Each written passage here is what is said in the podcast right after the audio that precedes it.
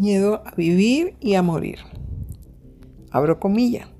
La muerte es un síntoma de que hubo vida. Cierro comilla. Mario Benedetti.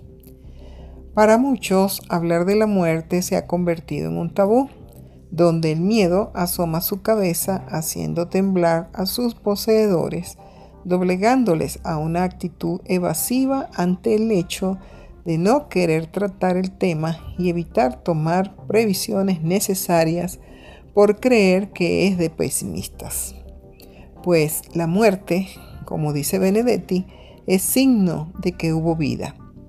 ¿Y cuál calidad de vida? Es allí donde tenemos la responsabilidad de revisar cómo vivimos, cómo nos cuidamos, aún en medio de dificultades.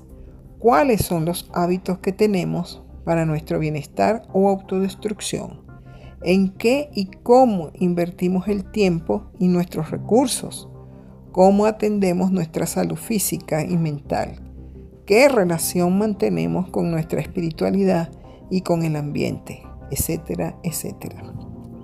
Un ejemplo que habla del miedo y poco valor a la muerte está representado por la falta de previsión en las personas para asegurar el reposo digno del fallecido a través de un seguro o de servicios funerarios pues creer que la muerte no les tocará la puerta es una ilusión.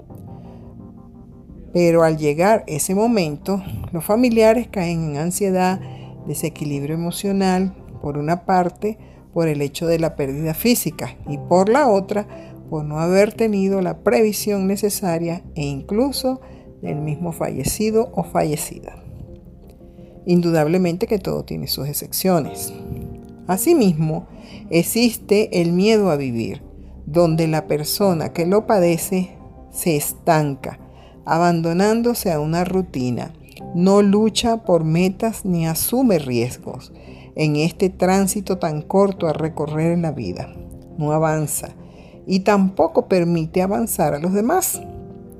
El desorden y la desidia son sus fieles acompañantes. Entonces, hay que preguntarse el por qué y cuándo inició ese miedo a la muerte o a la vida.